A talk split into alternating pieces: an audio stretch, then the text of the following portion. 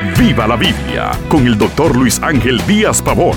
Abra las escrituras y acompañe al pastor en su estudio, porque la Biblia es para vivirla. La virginidad pasó de moda. Fue el comentario de un joven durante un estudio bíblico. Pero yo pregunto, ¿qué cree Dios sobre la fornicación? Nuestra generación ha ido apresuradamente en declive. Cada vez es más común encontrar jóvenes de corta edad embarazadas. También se puede apreciar el crecimiento de enfermedades venéreas en jóvenes producto de una vida sexual licenciosa.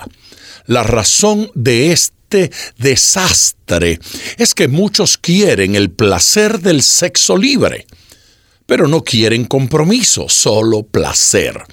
A esta práctica sexual fuera del matrimonio la Biblia le llama fornicación.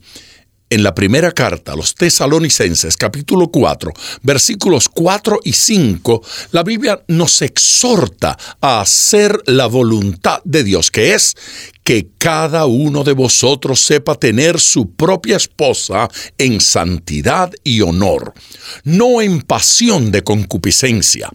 La concupiscencia es un deseo sexual desordenado, sin control. Claramente Dios no se opone a las relaciones sexuales. Él mismo las creó y preparó nuestros cuerpos para su deleite. Dios se opone a la práctica sexual ilícita, descontrolada, desordenada. Las escrituras nos enseñan las consecuencias nefastas de tales actos. La fornicación destruye nuestro cuerpo.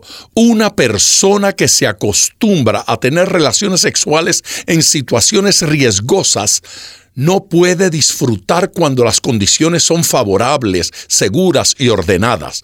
La primera carta a los Corintios capítulo 6 y versículo 18 dice, Huid de la fornicación, y el que fornica contra su propio cuerpo peca. Otra desventaja de este acto pecaminoso lo encontramos en Efesios 5:5 ningún fornicario tiene herencia en el reino de Cristo y de Dios. Hay castigo para los que persistan en el pecado. ¿Qué podemos hacer entonces para evitar caer en la fornicación y así evitar destruir nuestras familias y nuestros propios cuerpos?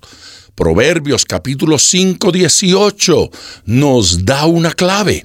Sea bendito tu manantial y alégrate con la mujer de tu juventud.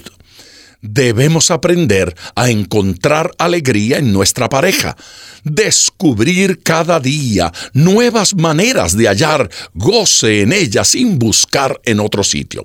Similar a esta idea vemos en Proverbios 5:15 bebe el agua de tu misma cisterna y los raudales de tu propio pozo. Lo que nos sugiere este pasaje es que busquemos satisfacción sexual en nuestra pareja según lo establecido por Dios. Pero, ¿qué pasa con aquellos que aún no tienen una pareja con quien hallar placer? La Biblia nos anima en Cantares 2.7 que no despertéis ni hagáis velar al amor hasta que quiera. No estimule la sexualidad antes del matrimonio. Exponerse a situaciones que lo pongan en peligro sexual es una caída segura. Aléjese de la tentación.